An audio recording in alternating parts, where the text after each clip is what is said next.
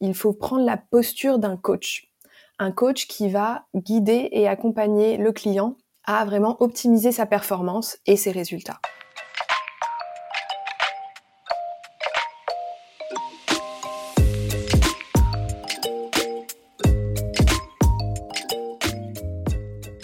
Bonjour et bienvenue dans CSM Co, le podcast du succès client et de ceux qui le font.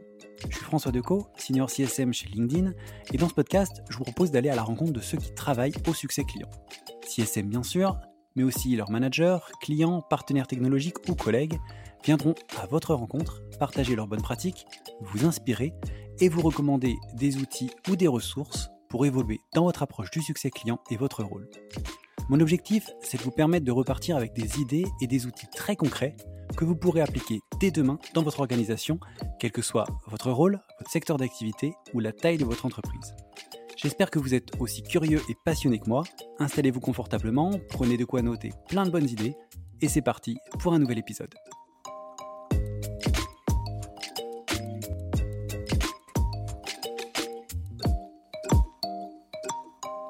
Eh bien, bonjour euh, Laura, bienvenue dans, dans CSM Co. Merci d'être euh, d'être avec moi pour cet épisode. Avec plaisir, merci de me recevoir. Euh, bah, avec plaisir, hein, comme d'habitude. et bah, écoute, j'espère que tu vas bien déjà avant de, de, démarrer, que tout se passe bien pour toi aujourd'hui, cette semaine, tout ça. Très bien, merci. Vendredi, on attend le week-end tranquillement. exactement, on, est, pas mal. Bah écoute, merci beaucoup en tout cas de prendre le temps de, de, faire cet épisode. Je sais que tu as plein de choses euh, à partager. Euh, avant de, de, démarrer, de rentrer dans, dans tous ces, euh, ces, sujets, on va notamment parler de segmentation des, des comptes ensemble aujourd'hui. Est-ce que eh bien, tu peux te présenter et nous parler un peu de, ton parcours, de ton rôle actuel aussi en, en quelques mots qu'on apprenne à te connaître? Bien sûr. Donc, j'encadre aujourd'hui l'équipe Customer Success pour la région EMEA chez Algolia. Euh, précédemment, j'étais chez LinkedIn. D'ailleurs, on s'est croisés. Ça alors. euh, et du coup, j'ai encadré l'équipe euh, Client Solutions. Euh, donc toujours euh, dans le domaine de la satisfaction client, de l'accompagnement. c'est vraiment quelque chose qui, qui me plaît beaucoup. Et voilà. Top. Merci. En effet, une équipe que j'ai rejoint après ton départ, mais euh, où ça se passe très très bien en effet. Euh, pour ceux qui ne connaîtraient pas Algolia, en as parlé euh, rapidement, tu as dit que tu travailles pour Algolia. Est-ce que tu peux nous, nous présenter l'entreprise, hein, nous dire un peu ce que vous faites et peut-être nous donner quelques clés sur l'organisation commerciale, qu'on comprenne un peu mieux bah, où se place le, le CSM dans, dans, dans l'organisation en fait? Oui. Alors Algolia, c'est une solution SaaS euh, elle est utilisée par des marques qui ont une présence digitale pour livrer du contenu pertinent à leurs utilisateurs. L'utilisation la plus classique, c'est un site e-commerce qui euh, va faire en sorte que les articles les plus pertinents soient présentés euh, dans les résultats de recherche. Mais on a d'autres utilisations du type classement de contenu sur des sites médias, etc.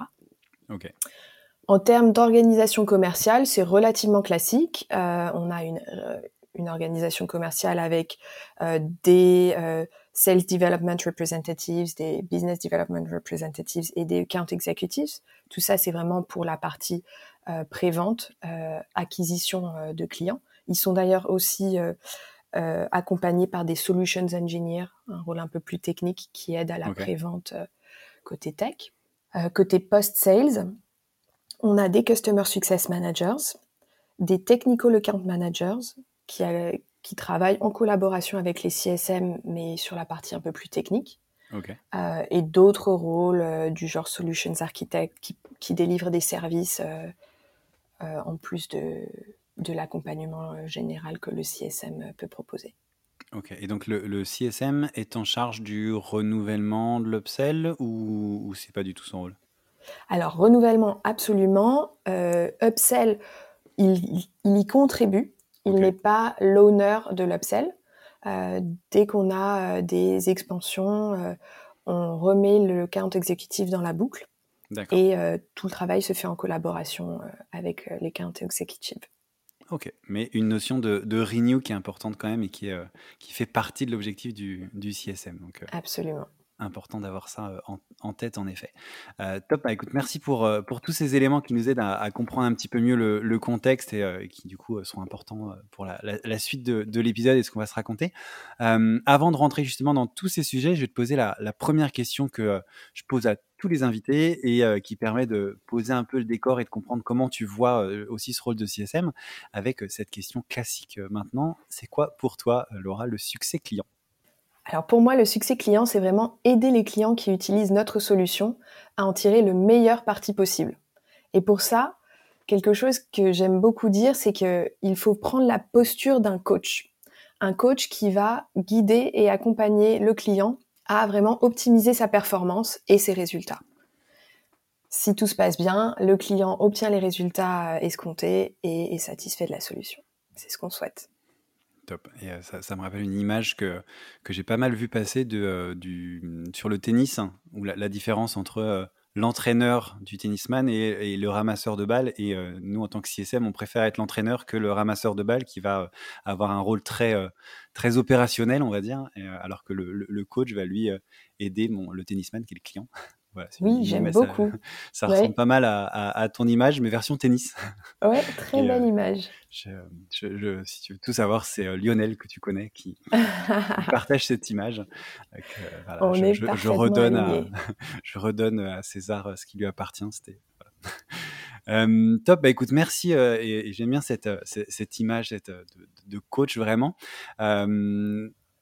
on a posé un peu le décor, on va rentrer euh, dans le, vif du sujet et notamment un sujet qu'on voulait aborder qui est euh, important dans ton expérience chez Algolia, euh, qui l'est, j'imagine aussi, dans pas mal d'entreprises. Et, c'est vrai que c'est quelque chose qu'on vit beaucoup au quotidien en tant que CSM, c'est la segmentation des comptes, des équipes, je sais pas comment, de, quel côté il faut le prendre, et tout ce qui va découler un peu de cette segmentation de, de, comptes, du business. toi, cette segmentation, cette nécessité de segmenter les comptes, tu l'as vécu justement en arrivant chez Algolia. C'est une des mmh premières, une des premières choses que tu as, euh, que as vues et que tu as mises en place. Est-ce que tu peux nous expliquer un peu bah, quelle était la situation en fait que, qui, existait quand tu es arrivé et les soucis que ça pouvait engendrer euh, en interne et aussi pour les clients? De ne pas avoir cette segmentation, puisque c'était le cas quand tu es arrivé. Nous expliquer un peu le, voilà, le contexte dans lequel tu es arrivé et qui t'a fait penser à, la nécessité de cette segmentation. Mmh euh, quand je suis arrivée, euh, les CSM avaient des portefeuilles euh, de comptes assez gros, une cinquantaine de comptes chacun, mais surtout assez hétérogènes. Il y avait des comptes qui étaient très demandeurs de, temps, qui posaient énormément de questions et qui du coup utilisaient beaucoup de la bande passante de chacun des CSM. Certains autres comptes étaient beaucoup moins demandeurs, mais on se rendait compte que au final, ils étaient potentiellement euh, en moins bonne santé justement que ceux qui étaient demandeurs. Et au final, c'est un cercle vicieux où on continue à alimenter des comptes qui sont déjà relativement avancés, qui potentiellement ont moins de potentiel que des comptes qui euh, sont assez silencieux, qui sous-utilisent la solution et qui finissent par euh, potentiellement ne pas en être satisfaits. Okay cette situation-là, ça pousse aussi euh, beaucoup les CSM à être plus réactifs que proactifs, parce que le temps est très facilement utilisé par la masse de comptes qui euh, nous sollicitent. Et en plus de ça, je trouve que ça rend le rôle de CSM moins intéressant et moins gratifiant, parce que au lieu de se concentrer là où il y a vraiment un ajout de valeur euh, important à apporter, on, on, peut être pris dans des, discussions euh, et, un accompagnement qui va avoir moins d'impact au final.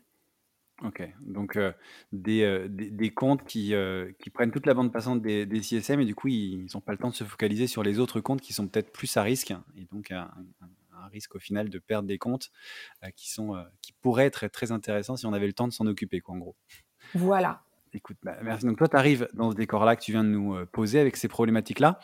Comment est-ce que justement tu as, travaillé pour répondre à, ces enjeux? Euh, Déjà, comment tu t'en es rendu compte? Est-ce que c'est, euh, enfin, tu l'as vu tout de suite qu'il y avait ce problème-là ou est-ce que ça t'a pris un peu de temps? Donc comment tu t'en rends compte? Et puis après, comment tu, bah, comment tu, travailles pour répondre à ces enjeux? Quelle organisation tu as mise en place et pourquoi? Alors ça a pris un peu de temps parce que euh, premièrement, on essaye de comprendre la situation et euh, on se dit tous ensemble que ce serait bien de pouvoir être plus proactif, que après la phase d'onboarding, on a quand même du mal à trouver du temps pour engager nos clients. Et, et ce qu'il faut savoir, c'est qu'en customer success, c'est quand même très répandu de vouloir faire plus pour ses clients, mais d'être limité par la bande passante. Et donc, à ce moment-là, on essaye de trouver des leviers. et les leviers, ben, ben, un de ceux qui, qui s'est euh, présenté assez naturellement et euh, j'étais pas seule. Hein, euh, on, collaborait aussi avec euh, notre VP Customer Success Global, avec mon équivalent aux États-Unis, etc. mais il nous a paru clair que ça nous aiderait de pouvoir vraiment nourrir de manière plus proactive, plus, plus en profondeur nos comptes à fort potentiel, euh, et en particulier ceux qui peuvent vraiment tirer un parti très important de notre solution parce que leur use case est, euh, est vraiment un très bon fit pour notre solution, par exemple. Et à côté de ça, du coup, d'essayer de standardiser un maximum euh, les use cases les plus simples et donc les clients avec potentiellement un, un potentiel un peu plus faible. Ok. Et euh, petite question peut-être un, sur, sur ça. Quand tu es arrivé, j'imagine que tu as échangé avec les, euh, avec les équipes. Hein. Est-ce que ce, ce, sentiment que tu décrivais de ne euh, pas avoir de temps à, à, à passer avec, avec certains clients qui avaient du potentiel, est-ce que c'est quelque chose qui était remonté par les, les CSM eux-mêmes? Est-ce qu'ils avaient conscience de, de ça ou est-ce que c'est plus venu de, de, toi, ton observation un peu des books Je pense que tout CSM est assez empathique et euh, du coup euh, espère faire euh, le, le, plus possible pour ses clients. Donc il y avait cette idée de j'aimerais pouvoir faire plus, effectivement. Après, quand on est quand même très habitué à se concentrer surtout sur la phase d'onboarding et du coup un petit peu moins sur la phase de nurture qui arrive une fois que les clients commencent à être lancés et sont eux-mêmes un petit peu moins demandeurs de notre temps, c'est assez facile de rester dans ce dans ce mode de fonctionnement et de pas réaliser que c'est vraiment euh, un, gap. Ok. Ok, c'est intéressant de, voir un petit peu comment c'est euh, arrivé justement tout ça et comment euh, après tu as, répondu à ça. Donc, si j'ai bien compris ce que tu m'as dit euh, avant, euh, avant cette question, c'est high touch, low touch. Donc, on, des, les comptes qui ont plus de potentiel ou ceux qui sont peut-être un peu plus, euh, euh, un peu moins de potentiel et qui sont plus sur du, du renouvellement, de, des, quelque chose qui roule un petit peu. Est-ce que tu peux nous, expliquer, nous expliquer un peu ce qu'on met dans cette partie low touch? Est-ce que c'est uniquement des comptes qui n'ont pas beaucoup investi ou est-ce que c'est des comptes qui pourraient avoir beaucoup investi mais qui sont, qui sont full, par exemple, qui peuvent pas faire plus, pas d'upsell? Mmh. et, et comment est-ce que vous avez automatisé et ça c'est intéressant, certains aspects de la relation que vous avez avec ces comptes, hein, parce que euh, bah, on sait que c'est souvent assez compliqué euh, de, bien le faire, savoir euh, ce qu'on peut automatiser ou pas, mettre un interlocuteur quand c'est nécessaire ou pas. Enfin, comment est-ce que vous avez réussi à mettre tout ça en place en fait? Mmh C'est deux questions très intéressantes. La première, c'est vraiment comment on segmente. Du coup, quel est le critère? Et ça, ça a changé parce qu'on a fait plusieurs itérations de cette segmentation. En tout premier lieu, c'était vraiment très simple, euh, basé sur le niveau d'investissement de chaque client. Donc au-dessus d'un certain niveau, un engagement high touch, euh, en dessous, un engagement low touch. Pourquoi? Parce que en général, le niveau d'investissement représente quand même à quel point le client investit et du coup espère en termes de retour sur investissement. Donc c'est quand même indicateur de euh, à quel point on peut être stratégique pour eux ou pas. Le deuxième point étant que plus euh, l'investissement est important, plus le risque de churn, euh, c'est pas que le risque de churn est important, mais un churn a plus d'impact.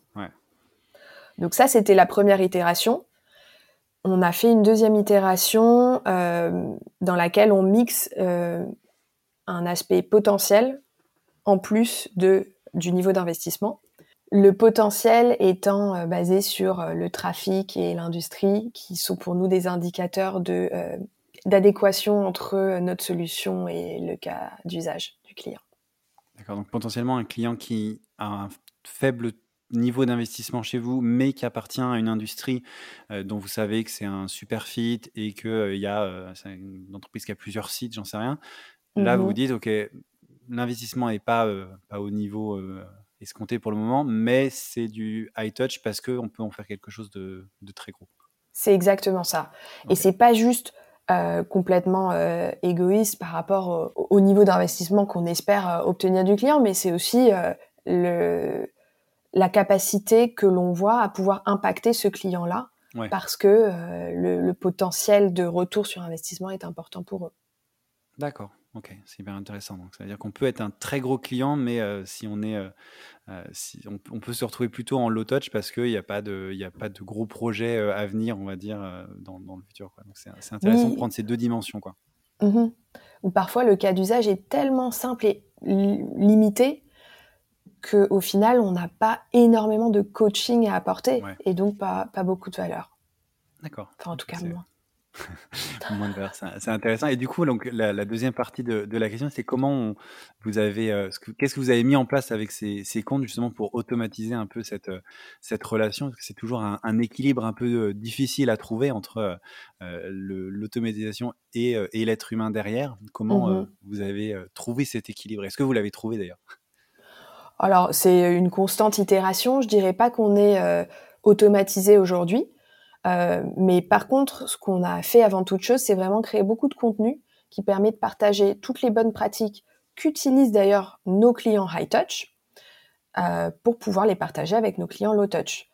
Euh, du coup, l'équipe a ensemble, entre low et high touch, réfléchi aux bonnes pratiques qu'on pouvait apporter à chaque étape de l'implémentation, développer un ensemble de vidéos, des webinars, des guides qu'on peut euh, partager avec nos clients low touch, ce qui fait qu'ils ont accès à la même qualité de contenu et aux mêmes conseils euh, que les autres clients, mais euh, ils, ils, reçoivent cette information de manière plus scalable. Ok. D'accord. Donc dans des, je sais pas, des, des, emailing automatisés, des choses comme ça, c'est, ou ça reste quand même une action humaine d'envoyer ce guide, cette vidéo aux clients? Alors aujourd'hui, ça reste une, ça reste une action humaine, absolument. Aujourd'hui, on a euh, mis à, disposition ce contenu sur un site. D'accord. Euh, ce qui fait qu'il est libre d'accès à tous les clients à n'importe quel moment. Mais évidemment, on partage euh, l'accès au site en début d'implémentation et puis les contenus qui peuvent être pertinents à chaque étape de l'implémentation au fur et à mesure. Ok. Mais justement, on a ah. travaillé très récemment et on est sur le point de lancer un programme d'onboarding virtuel qui euh, sera basé sur des cadences de mail et aussi des pages web dédiées à chaque étape de l'implémentation pour que euh, les clients aient accès au contenu correspondant à, ces différentes étapes. Ok. Et euh, ça va constituer un nouveau pas vers l'automatisation du coup. Ok, donc c'est quelque chose qui est encore en, pleine évolution et, sur lequel il se passe des, des, choses en, continu. Oui. Et bah, écoute, merci pour, euh, pour tous ces éléments. Euh, et cette segmentation, donc, euh, bien sûr, elle impacte les clients, on vient de le voir, et, la façon dont on va interagir avec eux. Mais elle, impacte, elle impacte aussi d'autres aspects auxquels on pense peut-être un, petit peu moins. Et la première sur laquelle je voulais venir avec toi, c'est la partie recrutement. Est-ce que, euh, donc voilà, low touch, high touch, est-ce qu'il y a, tu vois, des différences en termes de profil entre, euh, entre les, les, CSM qui vont gérer les uns ou les autres euh, et, comment tu fais du coup pour recruter les bonnes personnes On en a parlé en, en, préparant les épisodes. Il ne faut pas forcément voir high touch senior, low touch junior. Comment toi tu, tu vois les choses et comment tu recrutes sur ces, ces deux niveaux de segmentation? Alors en termes de compétences, je pense qu'il y a un socle de compétences qui est totalement commun entre les deux rôles. D'ailleurs, je vois pas euh, d'énormes différences entre les deux, mais effectivement, il y a un besoin un peu plus accru de savoir prioriser euh, pour les comptes low touch euh, et pour les comptes high touch, il y a un besoin peut-être un peu plus accru de d'être assez analytique, de savoir se pencher sur les métriques, l'analyse, parce que on va potentiellement faire un peu plus de ces analyses poussées pour certains de nos clients ce qui me paraît important par contre de, de prendre en compte, c'est que pour moi, il n'y a pas de question de hiérarchie entre les deux niveaux. C'est plutôt vraiment une question d'affinité. Il va y avoir des CSM qui adorent se pencher vraiment euh, profondément sur euh, des sujets complexes, des, des cas de figure euh, particuliers, alors que d'autres aiment beaucoup avoir beaucoup d'interactions différentes, très variées tout au long d'une journée. Donc pour moi, euh, quand je recrute, je me base vraiment surtout sur l'expérience passée. Est-ce qu'elle se rapproche plus de notre engagement high touch avec euh, beaucoup de points de contact, euh, des engagements customisés, etc. ou un engagement plus low touch. Et après, moi, ce que je pousse beaucoup dans l'équipe, c'est que les personnes qui, par exemple, ont des affinités avec le segment low touch, évoluent en seniorité sur ce segment si possible, parce que je trouve qu'il y a un énorme intérêt à avoir de l'expérience, enfin l'expérience de ces membres-là, pour aider à définir les process, à entraîner euh, l'équipe. Et d'ailleurs, c'est un très bon moyen pour les personnes qui le souhaitent, du coup, d'évoluer euh, vers des positions managériales. Ok. Ok, donc c'est, intéressant. Donc pas de hiérarchie, pas de. Euh, c'est vrai que parfois, il y a, dans certaines dans certaines sociétés, vaut mieux être high touch ou enterprise que low touch. Il y a une question un peu de, hiérarchie, donc pas, pas, pas, dans ton cas. Et l'idée, c'est pas quand je suis low touch d'évoluer vers un rôle high touch, mais plutôt d'évoluer dans ce rôle low touch et de, progresser, d'apporter de la valeur. Du coup, le deuxième impact auquel j'avais pensé, c'est sur la partie rémunération, et mmh notamment la partie, je sais pas incentive variable. Euh, mmh s'il n'y a pas de, différence, j'imagine que c'est euh, aussi la, enfin, sur la partie rémunération, il n'y a pas non plus de, grosses différences. Euh, peut-être sur la partie plus incentive, high touch, low touch, quand tu as plus ou moins de comptes, est-ce qu'il y a des choses qui changent ou est-ce que c'est exactement la même façon de procéder en fait? C'est aussi la même incentive. Donc on a un pourcentage de la rémunération qui est invariable et qui est basé sur deux KPI aujourd'hui, le taux de rétention et le taux d'expansion. On a d'autres KPI qui nous tiennent beaucoup à cœur, par exemple la satisfaction client, mais euh, c'est moins facile à mesurer et donc du coup aujourd'hui c'est pas euh, la base de euh, la rémunération variable. Ok. Et justement, tu as commencé à en, parler de la partie KPI, ROI, etc. Comment vous mesurez l'impact des CSM est-ce que c'est la même façon de mesurer l'impact? Donc, tu parlais de satisfaction client, par exemple. Est-ce que mmh c'est la même façon de mesurer que ce soit high touch ou low touch? Est-ce que c'est les mêmes objectifs, les mêmes indicateurs que vous regardez? Qu'on ait bah, quelques, quelques comptes high touch ou un grand nombre de comptes? Est-ce que vous regardez les mêmes, les mêmes indicateurs, en fait? Oui, absolument. Et en fait, on pourra potentiellement faire évoluer ça à l'avenir. Aujourd'hui, on considère que justement, un CSM sur un compte sur des comptes high touch versus un CSM sur des comptes low touch a la même chance d'atteindre un taux de rétention euh, équivalent. Pourquoi? Parce que sur un portefeuille high touch, on va avoir moins de comptes mais avec une plus grosse valeur. Sur un portefeuille low touch, plus de comptes avec une plus petite valeur. Euh, au bout du compte, euh, on suppose, enfin, les, les, chiffres nous montrent que le taux de rétention est relativement équivalent entre les deux segments. Du coup, euh, l'objectif est identique. D'accord. Et vous regardez du coup les mêmes indicateurs de euh, euh, renouvellement, satisfaction client, des choses comme ça? Oui, exactement. En l'occurrence, taux de rétention, taux d'expansion. On regarde un peu la satisfaction client. On s'attache aussi à, aux résultats que nos clients tirent de notre solution. On adore quand on peut avoir des, des calculs de ROI de leur part. Euh, mais on ne peut évidemment pas baser une rémunération là-dessus parce qu'on n'arrive euh, pas à le mesurer de manière assez systématique. C'est sûr. Ok, top. C'est intéressant de voir que voilà, il y a une segmentation, mais qu'en fait, il y a quand même beaucoup de, euh, de, choses qui restent, qui restent similaires et ça va assez bien avec ce que tu disais tout à l'heure du fait que bah, c'est des, des, compétences qui peuvent être différentes, mais qu'il n'y a pas forcément de niveau de seniorité ou de, hiérarchie. le, dernier impact auquel je, je, je pensais et, dont on avait parlé un petit peu, c'était la partie collaboration. Ce que je vois assez souvent dans les échanges que j'ai pu avoir avec d'autres d'autres équipes, d'autres CSM, la partie, et notamment avec Thibaut de Spendesk dans le, deuxième épisode de cette saison, il parlait beaucoup de collaboration dans, dans l'équipe Low Touch, qui peut-être collabore un petit peu plus et a plus un, voilà, une façon de, de, collaborer qui va être beaucoup plus fluide qu'en High Touch, où on est très focalisé sur ses, ses comptes et, et, on apporte de la valeur de manière assez différente. Est-ce que c'est quelque chose que tu vois aussi chez vous, cette collaboration peut-être un peu plus forte entre les, euh, les, CSM Low Touch Et, et est-ce que cette segmentation, de manière un peu plus large, elle va impacter aussi la collaboration avec, je sais pas, le marketing, le product on, pense souvent, je sais pas, que un CSM High Touch va peut-être pouvoir plus facilement impacter le product parce que euh, bah, le, besoin client, ça va être sur un, budget beaucoup plus fort et donc le, voilà, je sais pas, la, demande va être tout de suite priorisée euh, versus une demande qui mmh. pourrait émaner du low touch. Est-ce que c'est des choses, voilà, dans cette collaboration, comment elle se passe chez vous? Est-ce que c'est des choses que tu vois aussi ou, ou est-ce que c'est différent? C'est des remarques qui sont justes. Après, jusqu'à une certaine mesure, j'ai envie de dire. Donc effectivement, la collaboration, elle se fait assez naturellement sur le low touch parce qu'il y a un vrai besoin de collaborer pour la création de contenus qui vont aider toute la, tout le volume de clients low touch de la même manière. Par contre, sur le high touch, on a aussi des projets d'équipe qui font que les, les, CSM sont amenés à collaborer ensemble. En ce qui concerne la collaboration avec le produit, c'est une remarque très juste que quand un compte est investi énormément sur notre solution, euh, son feedback va avoir plus d'impact auprès de l'équipe produit. Donc ça, c'est juste euh, en théorie. Après, euh, je dis encore une fois que c'est jusqu'à un certain point parce que nous, on a un système où, en gros, on crée des product gaps, on les associe à des comptes et des opportunités. Si un besoin client est ressenti par beaucoup de petits comptes, ça va avoir autant d'impact que s'il est ressenti par un seul gros compte. Donc au bout du compte, tous les feedbacks sont importants, tous les feedbacks influencent euh, la roadmap. Peut-être un feedback individuel low touch euh, l'influencera un peu moins, mais un CSM low touch qui va avoir plus de volume va potentiellement euh, remonter plus de feedback. Donc j'ai envie de dire qu'au bout du compte, ça, ça s'équilibre quand même assez.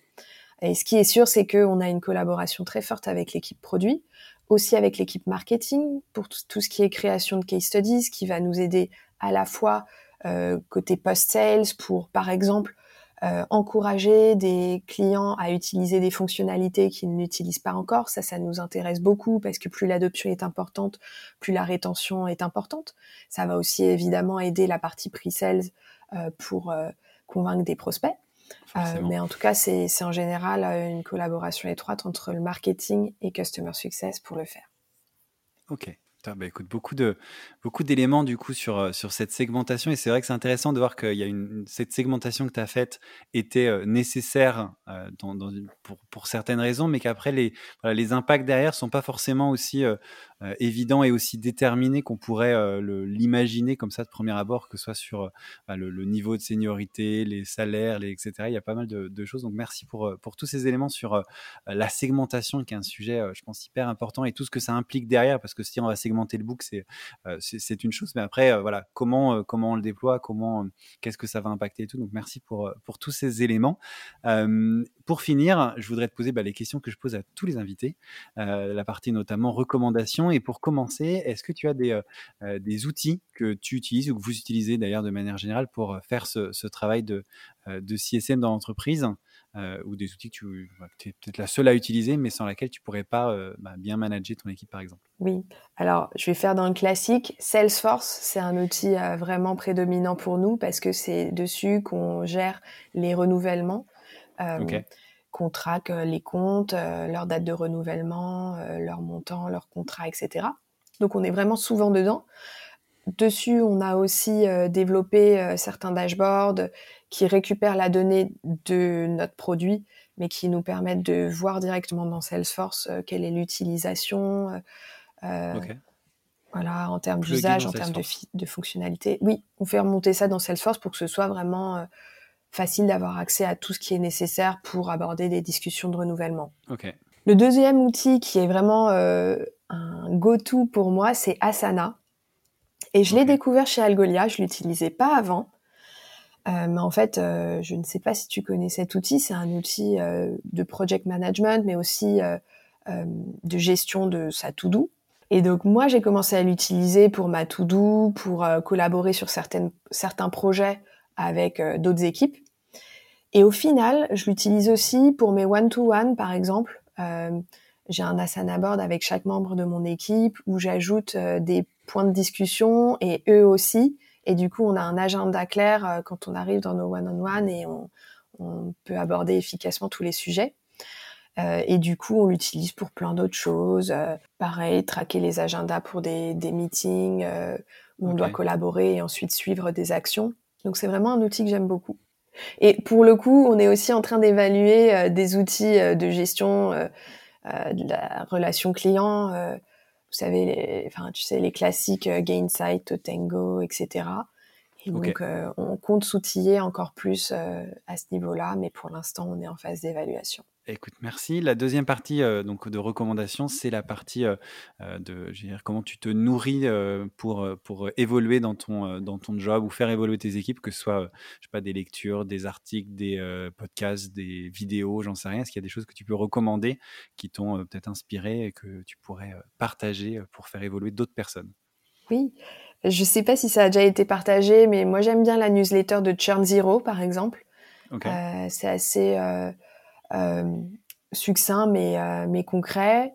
Euh, et une ressource que j'ai découvert il n'y a pas si longtemps que ça, que je trouve fabuleuse, c'est le Customer Success Handbook de GitHub. Ou, Non, pardon, GitLab. En fait, ils ont mis à disposition tout leur playbook, leur Customer Success Journey et énormément d'outils internes qu'ils utilisent pour partager leurs bonnes pratiques en interne avec le public. Donc ils ont ils ont rendu ça public et euh, donc on peut avoir accès à tout ce qu'ils utilisent. Je trouve ça vraiment euh, intéressant. Parfois je m'inspire et je me dis tiens comment ils font ça donc, Plein de choses à aller chercher dans leur euh, dans leurs ressources, leur playbook, etc. Ok, top. Voilà je connaissais pas. Euh, merci. Et pour terminer, dernière question. Euh, est-ce qu'il y a euh, quelque chose qu'on aurait pu te, dire On va remonter un peu dans, le temps, en quelques phrases assez rapides. Est-ce qu'il y a un, conseil, quelque chose qu'on aurait pu te dire, une bonne pratique que tu aurais aimé savoir, avoir quand tu as commencé, alors que ce soit commencé chez Algolia ou même commencé avant dans ce monde de, l'accompagnement client, quelque chose qui t'aurait fait gagner du temps ou de l'énergie peut-être? Oui, alors quand on a la chance de travailler euh, pour une entreprise qui, euh, qui grandit, euh, qui signe beaucoup de nouveaux contrats, quelque chose dont on se rend compte au bout d'un moment, c'est qu'il faut vraiment anticiper les recrutements. Parce que les comptes ne s'arrêtent pas de signer parce que on commence à être assez limité en termes de bande passante ça continue. Il faut que l'équipe, euh, elle gère les nouveaux comptes et les comptes existants. Euh, ça peut créer, euh, voilà, des, des, des, limites en termes de, de, de capacité de l'équipe. Et comme on sait, en France et en Europe en général, les périodes d'essai, pardon, les périodes de préavis sont assez longues. Donc mm. en fait, on ne peut jamais assez anticiper un recrutement CSM, j'ai l'impression. Ok. Surtout quand ça va très vite et qu'il y a plein de comptes qui arrivent, ce qui est plutôt une bonne chose en général. Exactement.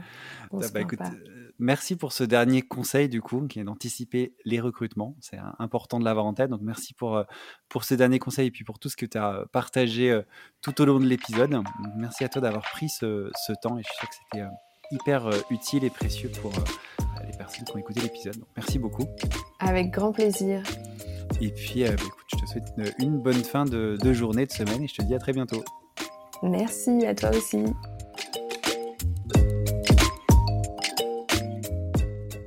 Merci beaucoup, merci d'avoir écouté cet épisode jusqu'au bout. N'hésitez pas à le partager au maximum à votre réseau et bien entendu à vous abonner au podcast sur votre plateforme préférée.